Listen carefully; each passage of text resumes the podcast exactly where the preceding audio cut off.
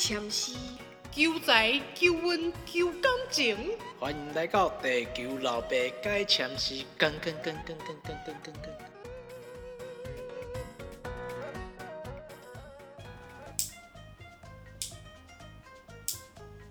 各位有听到什么声音吗？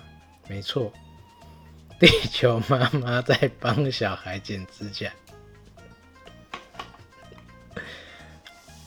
因为金童被哥哥用无影脚踹醒了，然后妈妈就带着他在那边剪指甲，哒哒哒哒哒的，所以金童会在这边陪着我们录 podcast，啊，一脸很困，然后无神的表情，要陪着爸爸录今天的。解签式，好，金童干嘛一脸惊讶的看着我？欢迎来到这一周的解签室。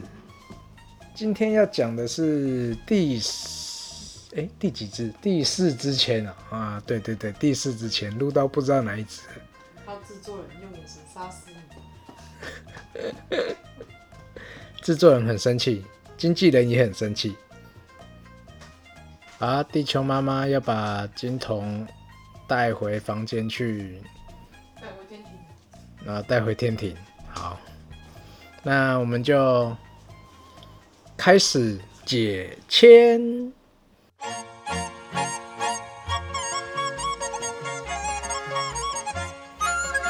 这一周的是第四支签，签序是甲午。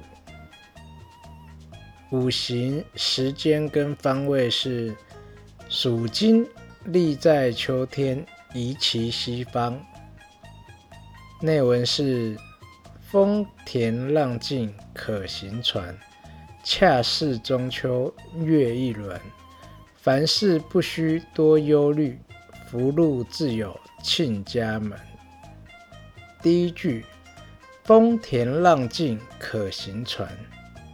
字面上的解释是水面平静，适合船只航行。风田浪静，它的解释是没有风浪，比喻平安无事。我对这句的解释是事情目前没有太多的阻碍，可以顺利进行。第二句，恰似中秋月一轮，字面上的解释是。如同中秋的月亮一样，恰是解释是好像。中秋呢有两种解释，第一个是秋季的第二个月，第二个则是八月十五中秋节。而这两个解释，嗯，都适合在这句里面，因为如果讲时间的话。它可以解释为秋季第二个月。那如果在讲月圆的话，它可以解释成中秋节那一天。一轮解释有三种：有比喻圆形的事物，或是十二年为一个循环，也叫一轮；还有一个是轮流一周，也可以解释为一轮。我对这句的解释是：进展会如同中秋的月亮一样圆满。第三句，凡事不需多忧虑，字面上的意思是任何事情都不需要担忧。凡事的解释有所有事、任何事的意思。忧虑的解释是忧愁、担心。我对这句的解释是：所有的问题都不必太过操心。第四句，福禄自有庆家门。字面上的解释是好运就会降临在家里面。福禄的解释是幸福与官禄。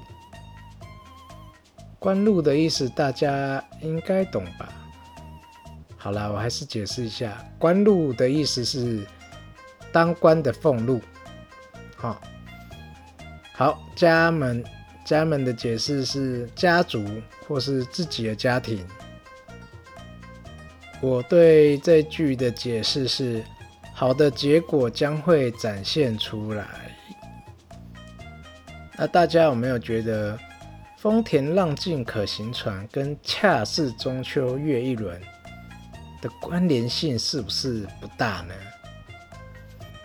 是不是有没有觉得我可以航行船只跟中秋月亮有什么关系？又不是没有中秋那一天我就不能行船。其实里面想要表达的是，只有没有风浪的时候，船才可以航行的安稳。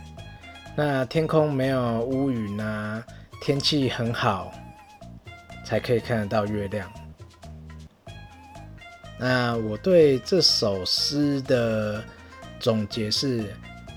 想要做的事情或遇到的困难，我们要保持着平常心去面对它。接下来事情的进展就会很顺利和圆满。不要过度的杞人忧天，遇到问题也不要过度的去解读和放大，这样事情自然而然的就会有好的结果，也会往好的方向去发展。啊，我要再跟。各位听众说，所有的签诗呢，不管是好的还是坏的，不管是上上签还是下下签，它都只是给你一个建议、参考跟方向性。这样解释，就算你有一手的好牌，如果你乱打，你还是有可能会输牌的。那就算你拿了一手烂牌，如果你好好打，至少不会输得太凄惨。那以前跟同学在打麻将的时候，嗯，我很深刻的记得有人跟我讲过一句话：不要输就是赢。就算你拿了一手的烂牌，如果你好好打，至少没有输钱的话，至少这一局你就算是赢了，因为你没有输。所以各位，不管今天抽到什么签，我们也是要对症下药，不要因为拿到好签就志得意满，不要因为拿到了下下签就觉得很伤心，好像一筹莫展这样。我们还是要找到问题点，然后对症下药。那今天的签诗解释就到这里，接下来又要讲故事。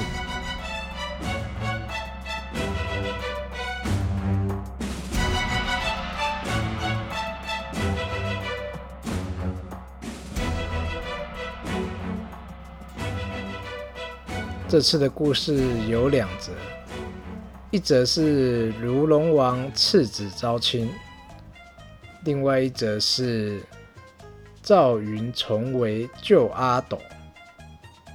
其实跟赵子龙救主是一样的故事，忘记的人给我回去复习，谢谢。那一样的东西我就不要再讲第二次，浪费大家的时间了。好，那如龙王次子招亲，其实应该更正为如龙王为女招亲，因为里面根本就没有他的儿子出现。那这典故是出自于唐高宗年间一个文学家李朝威所著的一篇传奇故事，算是小说了，《柳毅传》。那里面是全文言文，看到我眼睛快脱窗。那因为这一篇故事也很长，所以我就尽量缩减一下里面的内容，不重要的我就会省略。我们先来介绍故事的几位主要人物，第一个柳毅就是里面的男主角。他是湘江人，唐高宗年间的秀才，但是科举考试落榜了。第二个牧羊女，她是卢龙王的女儿。那卢龙王呢，就是洞庭君。还有一个钱塘君，他是卢龙王的弟弟。主要人物就这四位了，其他的就是跑龙套的。好。那故事开始。话说啊，柳毅因为考试落榜，在回家之前要去拜访住在金阳的老乡，途中看见有一位漂亮、婀娜多姿的女子在牧羊，但是她的神情很悲伤，他就很鸡婆的上前去询问一下牧羊女。牧羊女就伤心的说给他听：“嘿嘿，想知道内容吗？有结过婚的人就能体会的那一种事情，就是内容了。”然后牧羊女知道柳毅回家会经过洞庭，她就委托柳毅带家信给他的父母。刚好柳毅是个鸡婆之人啊，没有，他是个正义之士。就爽快的答应下来。牧羊女也向他说了进入龙宫的方法。柳毅回家的路途经过洞庭时，他就照着牧羊女所说的方式进入了龙宫，由保镖或是守卫的带领之下，见到了洞庭君。见到洞庭君，他就向他表明了来意，把牧羊女。跟他说的话一字不漏的再说一次给他听。说完了，也把书信交给了他。洞庭君啊，听完他的话，又看完了书信啊，非常难过啊，一把鼻涕一把眼泪的说：“都是他这个做父亲的太糊涂了，才会让女儿在遥远的地方受到这些人的欺凌。”嗯，不对，是这些神的欺凌。之后，他就把家信传下去给龙宫的人看。我是不懂为什么要这样做了。然后每个人都伤心欲绝，哭得跟什么似的。洞庭君还要那些人哭小声一点，就怕那些人哭声太大，惊动了钱塘君。不久啊，一条赤色的巨龙冲出来。吓得刘毅啊趴在地上，那洞庭君就跟他说啊，没事没事，我弟弟跑出来而已，他不会咬你的。那刘毅就跟洞庭君说啊，不然等他离开了我再来好了。洞庭君就又跟他说啦，通常他跑出来会这样啊，但是他回来之后就不会了。又过了不久，A few moments later。一位穿着华丽服饰的女子出来，可能是穿着古代的 LV 啊、GUCCI 啊、Prada 之类的，还有自带特效。左边有红色的烟雾，右边有紫色的云雾。刘毅走近一看，竟然就是牧羊女。我又有疑问了：啊，家里不是住很远，需要人家帮忙？寄家信，真的都会假鬼假怪。好，那洞庭君就笑笑的跟刘毅说啊，在金水受苦的人回来了之后，就回去宫里面听女儿的抱怨了。又过了不久，洞庭君出来和刘毅吃饭喝酒。然后在洞庭君的左后方站了一位气宇轩昂的人，洞庭君就向刘毅介绍，他就是钱塘君。然后钱塘君就向刘毅道谢啊，谢谢他将书信带回来，才揭发子女在那边被冷暴力。然后钱塘君就说啦，他从诚实，不是诚实豆沙包的诚实。是地支的辰时，好，他在辰时从灵虚殿出发，巳时到了金阳，午时跟她老公对干，未时她就回到了灵虚殿。洞庭君就问他弟弟，他伤害了多少生命？钱塘君说六十万。那农作物呢？八百里，是不是很夸张？随便对干了一下，就六十万的人就去了，然后八百平方公里的农作物就毁了。最扯的是，玉帝知道他是替子女讨公道，就没有计较了，连他以前犯的错也都一笔勾销。之后，他们又吃吃喝喝，唱唱歌。过了两天。柳毅终于要离开了，他们就送了他一堆金银财宝，外加顶级的稀世珍宝，就是一些盛装、紫装之类的吧。然后还有仆人帮他一起搬回他家。他卖出了一咪咪咪咪，就超越了当地的首富。之后，他娶了一位张姓的老婆。结果挂点了，然后再娶一位韩信的老婆，结果也翘辫子。李组长眉头一皱，觉得案情并不单纯，于是柳毅就搬到了金陵独居。又过了不久，有一位媒人来说啊，有一位卢小小小姐。她爸爸当过清流县县长，他爸爸叫卢浩，退休之后就不知道跑去哪里逍遥了。妈妈是郑氏，不是正方形的正哦，是郑成功的郑。妈妈把她嫁给一位清河张姓人士，不久她老公也居居了。妈妈舍不得她年纪轻轻就守寡，所以想找一位品德兼优的男人。所以柳毅就决定是你了，你敢不敢接受这个挑战？柳毅一口就答应。一个死老婆的跟一个死老公的两个在一起，其实也很合理嘛。一个月之后啊。柳毅觉得这个老婆的容貌很像当初那位牧羊女。一个月后才发现，其实我是觉得有点久了。但是他又觉得这老婆的身材胸大屁股翘，比牧羊女还优。然后就顺口跟他讲起他当初如何从乳蛇变成人生胜利组的往事。老婆子跟他说：“那可能你好小。”又过了一年多，老婆变成一宝妈。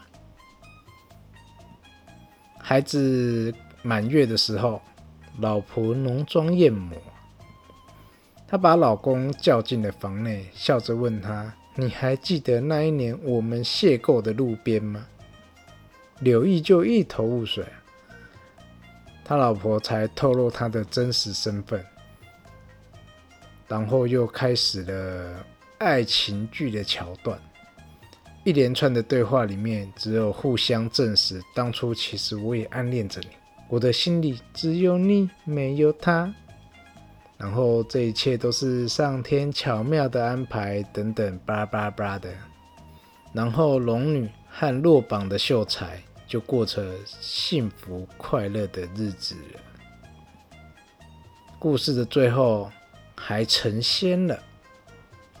其实这就是一个唐朝浦岛太郎的故事，一个乳蛇变成人生胜利组之后再得道成仙的故事。各位听完有什么感想呢？